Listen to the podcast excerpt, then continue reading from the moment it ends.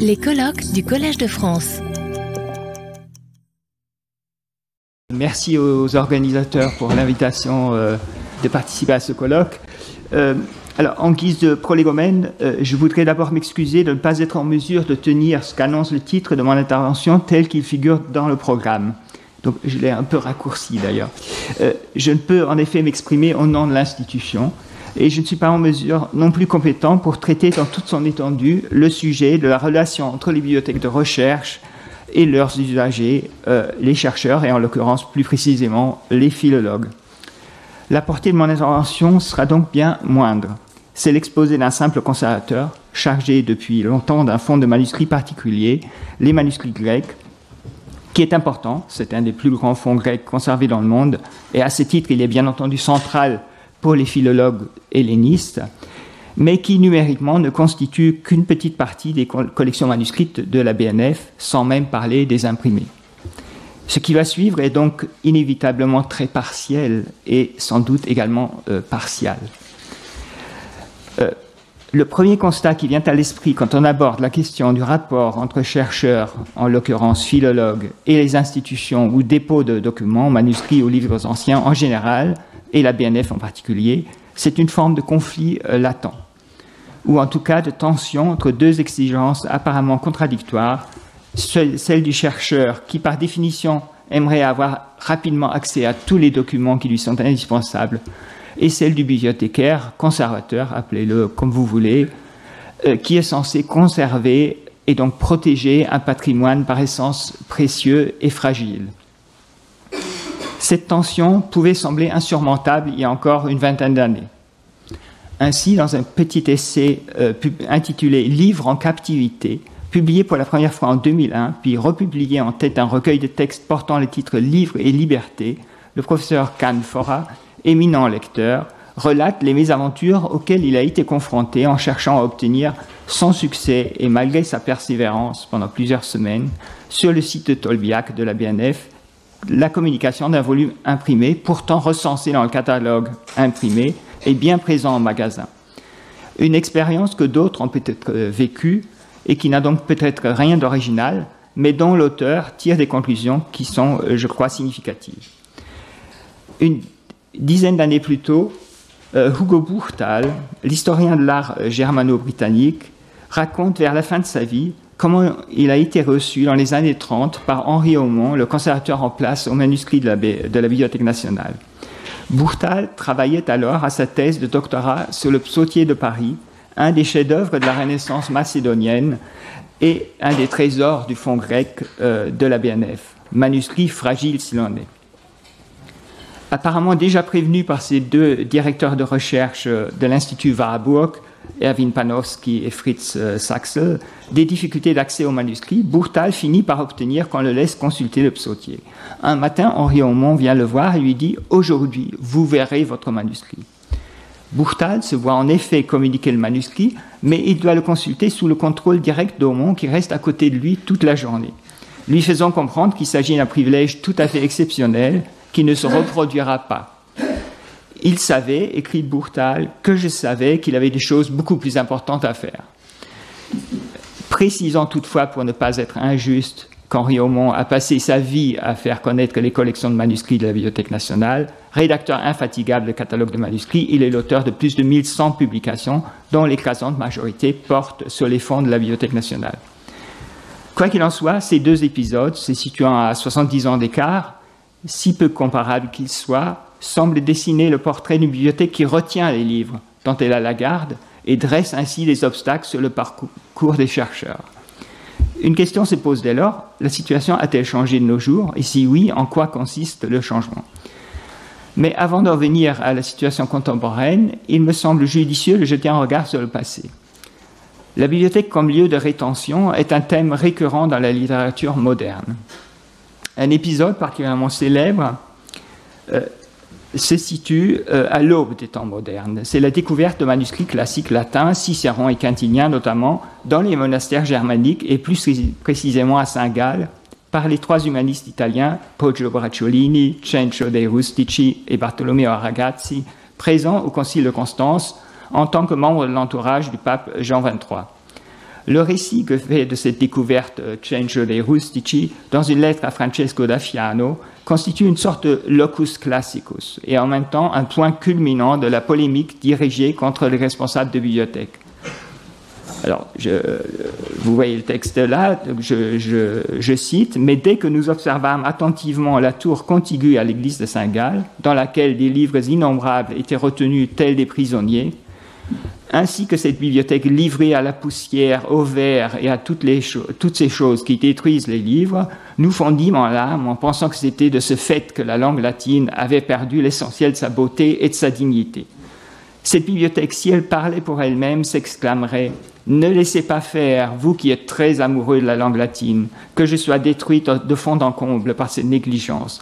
Arrachez-moi à cette prison, dans l'obscurité de laquelle même l'éclatante lumière émanant des livres ne peut être perçue. Dans ce monastère, l'abbé et les moines étaient totalement dépourvus de toute connaissance littéraire. Quelle barbarie ennemie de la langue latine, quel ramassis d'hommes pervers.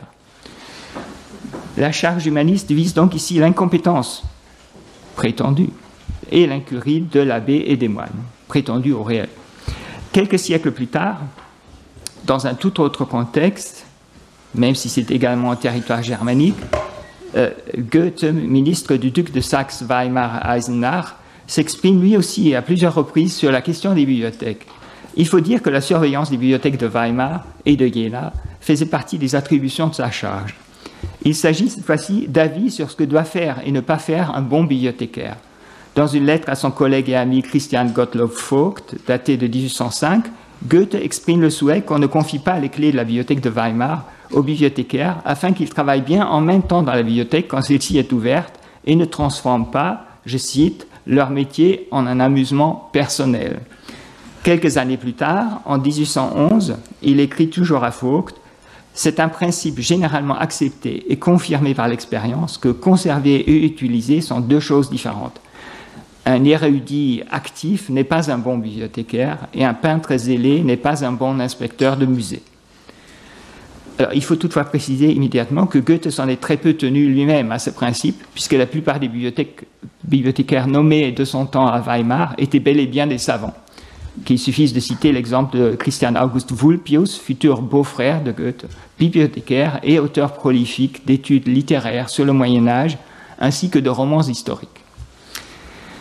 Mais revenons à la bibliothèque euh, nationale. Au XIXe siècle et au XXe siècle, en tout cas la première moitié, la plupart des bibliothécaires du cabinet des manuscrits, département des manuscrits, euh, c'est la même chose, sont eux aussi des érudits. Particulièrement significatif est le cas de Karl Benedikt Hase. Venu comme étudiant précisément de Weimar à Paris en 1800, Hase est rapidement employé par la Bibliothèque nationale où il va rester jusqu'à sa mort en 1864. Bien introduit à la cour impériale, il est notamment le précepteur du futur Napoléon III. Hase cumule des fonctions d'enseignant, d'académicien et de bibliothécaire, et c'est surtout un chercheur reconnu, euh, éditeur de Léandiac dans le corpus de Bonn et responsable de la, nouvelle édition du Thésaurus euh, Linguae Graecae. Dans son journal, qui nous est conservé seulement par une copie partielle due à un de ses élèves français, Haase note volontiers ce qui se passe à, la bibliothèque. Ses relations avec les chercheurs, tout comme celles de ses collègues, sont pourtant parfois tendues. En 1830, il note avec regret que la bibliothèque a été obligée d'ouvrir jusqu'à 15 heures fermé auparavant à 14 heures, signalant que cette décision, a provoqué, je cite, beaucoup de bruit et de colère. Il le note en grec d'ailleurs. Euh, dans le conservatoire, l'Assemblée des conservateurs, qui gérait alors de façon collégiale la bibliothèque, tout en devant rendre des, des comptes, évidemment, à la tutelle du ministère de l'Instruction publique. Alors, à partir de ces exemples, et en caricaturant beaucoup, on pourrait tenter d'établir cette typologie très négative du bibliothécaire, Soit il laisse les livres dépérir car il n'en saisit pas la valeur, ou alors il la mesure trop bien et restreint la communication pour en garantir la conservation.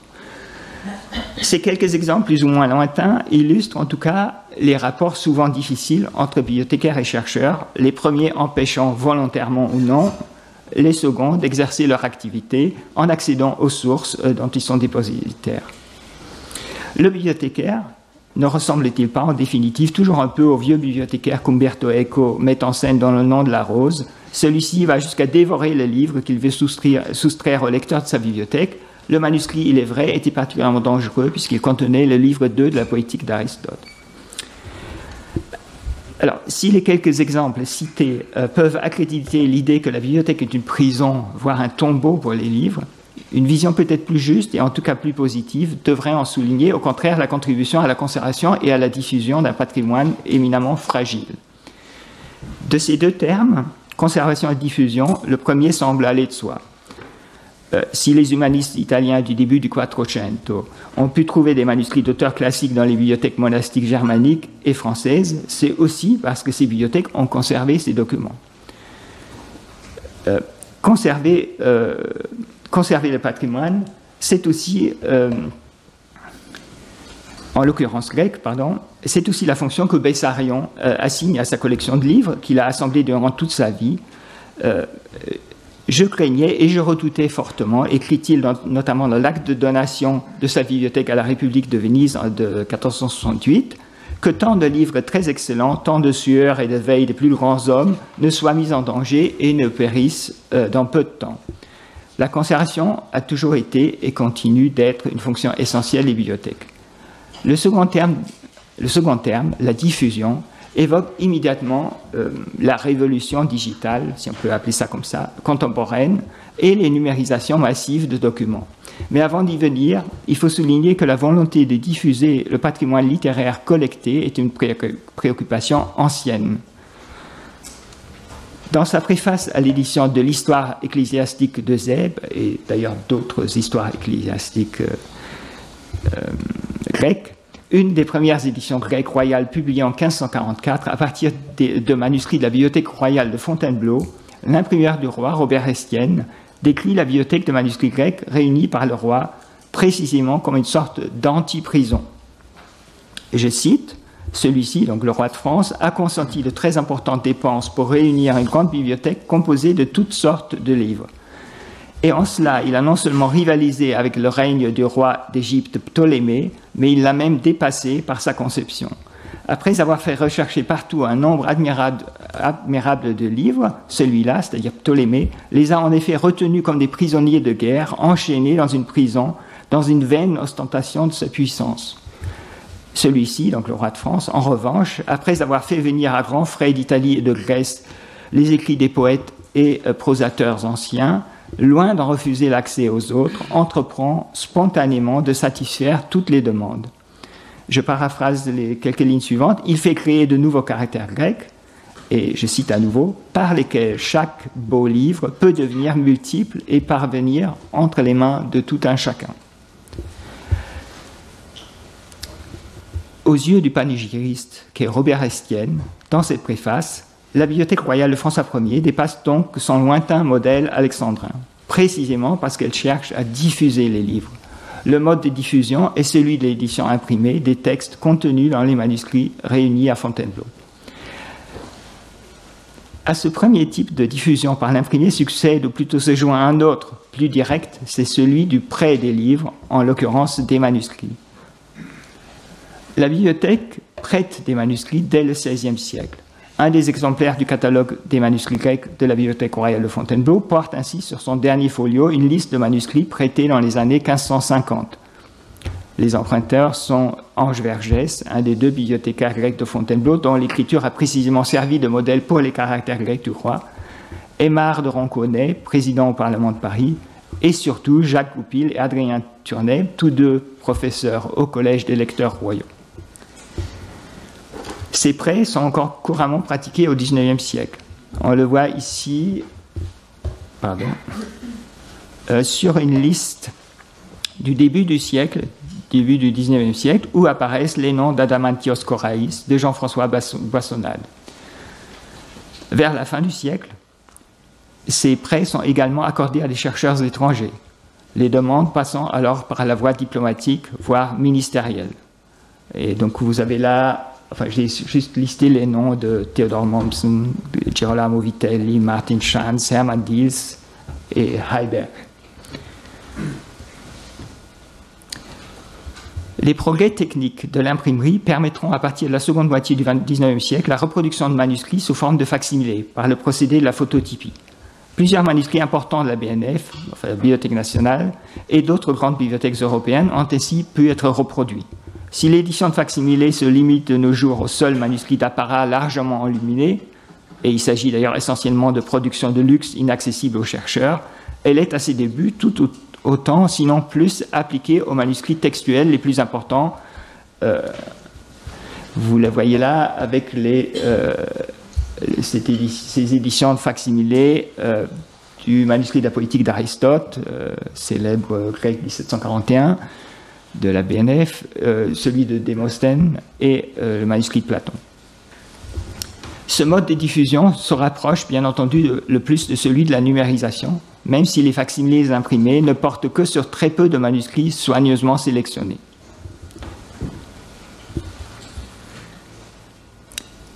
La numérisation constitue précisément la grande nouveauté de ces dernières décennies. La mise à disposition massive de reproductions intégrales et librement accessibles sur Internet d'un grand nombre de documents anciens a en effet provoqué une profonde mutation dans les relations entre les chercheurs et la bibliothèque ou les bibliothèques. Mais quelle est l'ampleur de cette numérisation? À la Bibliothèque nationale, pour les seuls manuscrits grecs, la couverture est actuellement de 66%. Les deux tiers de la collection sont donc accessibles à distance. Ce chiffre comprend d'une part les numérisations faites directement sur les manuscrits et donc en couleur, environ 10% de l'ensemble, et surtout euh, les microfilms noirs et blancs, plus anciens, qui ont été euh, scannés et numérisés, et qui constituent donc de loin la part la plus importante de l'ensemble. Les manuscrits latins, beaucoup plus nombreux que les manuscrits grecs, bénéficient à peu près des mêmes taux de couverture. La numérisation directe des manuscrits a commencé à la BNF en 2009 et elle a précédé la numérisation des microfilms qui n'est intervenue que dans un second temps avec la création d'une filière spécialement euh, dédiée à ce type de support. Donc parmi les deux premiers, trois premiers manuscrits euh, grecs numérisés figurent le manuscrit A de Platon et le manuscrit E d'Aristote. Alors, quelques 15 ans après le lancement de ces opérations, un premier bilan s'impose. Les conséquences positives de ces numérisations massives sautent aux yeux. Conséquences positives pour le chercheur d'abord, le travail des chercheurs s'en trouve grandement facilité, puisqu'une partie des recherches sur les documents peuvent être menées sans déplacement à la bibliothèque, que la consultation peut se faire indépendamment du bon vouloir des bibliothécaires en place, et que les numérisations en haute résolution permettent quelquefois de lire le texte bien mieux que ne le permet la vision de l'original. Les comparaisons entre manuscrits conservés dans des bibliothèques différentes sont également beaucoup plus aisées. Conséquences positives pour la bibliothèque également, pour la bibliothèque, la conservation des documents est mieux assurée, les documents originaux étant moins manipulés. Le fait de disposer de numérisation intégrale d'un grand nombre de manuscrits renforce également la sécurité des collections. Lié à la multiplication des reproductions de manuscrits entiers sur Gallica est également la libéralisation du droit de photographier les documents anciens, et qui ne sont donc pas sous droit, en salle de lecture et l'abandon de la part de la BNF, euh, abandon tout récent euh, de toute redevance pour un usage scientifique et non commercial des images. Mais l'effet des numérisations massives ne se limite pas à ces progrès évidents pour le chercheur et le bibliothécaire. Des conséquences moins directes et pas toujours positives découlent de la mise à disposition d'un grand nombre de documents sous forme numérique. Les documents non numérisés, dorénavant minoritaires, mais néanmoins toujours importants en nombre, deviennent pour ainsi dire invisibles et attirent moins l'attention des chercheurs. Quant aux documents numérisés, la numérisation standardisée, même si elle est faite euh, directement sur le document original, ne restitue pas, ou seulement très peu ou mal, tout ce qui relève de la matérialité du livre, donc tout ce qui a trait à la codicologie, à la reliure, au filigrane par exemple, ou ce qui est illisible à l'œil nu, écritures inférieures dans le cas de palimpseste, écritures effacées. Une réflexion est actuellement en cours sur la meilleure façon de mettre à disposition des chercheurs les reproductions spécialisées sous éclairage ultraviolet, infrarouge, multispectral, afin de pallier les insuffisances de la numérisation courante dans ce domaine. Euh, l'autre évolution liée à la numérisation est une baisse de la fréquentation des salles de lecture. Et je vais conclure là-dessus. Cette baisse est compensée euh, par l'ouverture récente du musée Richelieu, qui permet au grand public de voir une sélection de, trésors des collections et d'accéder en permanence aux salles monumentales du site, euh, la galerie Mazarin, que vous voyez à l'écran, le salon Louis XV euh, également. La création d'une salle de lecture également accessible à tous, la salle ovale, participe de cette volonté d'ouvrir le site à un public plus large. Euh, ces efforts sont prolongés en direction du monde de la recherche par la multiplication des séminaires, des présentations de documents et des programmes de recherche associant les institutions universitaires et la bibliothèque. Il s'agit, par-delà les incompréhensions mutuelles anciennes et dans un environnement profondément renouvelé, de renouer ou plutôt de renforcer les liens entre la bibliothèque et les institutions d'enseignement et de recherche dans l'intérêt commun des sciences historiques et philologiques. Merci. Retrouvez tous les contenus du Collège de France sur www.colège-2-france.fr.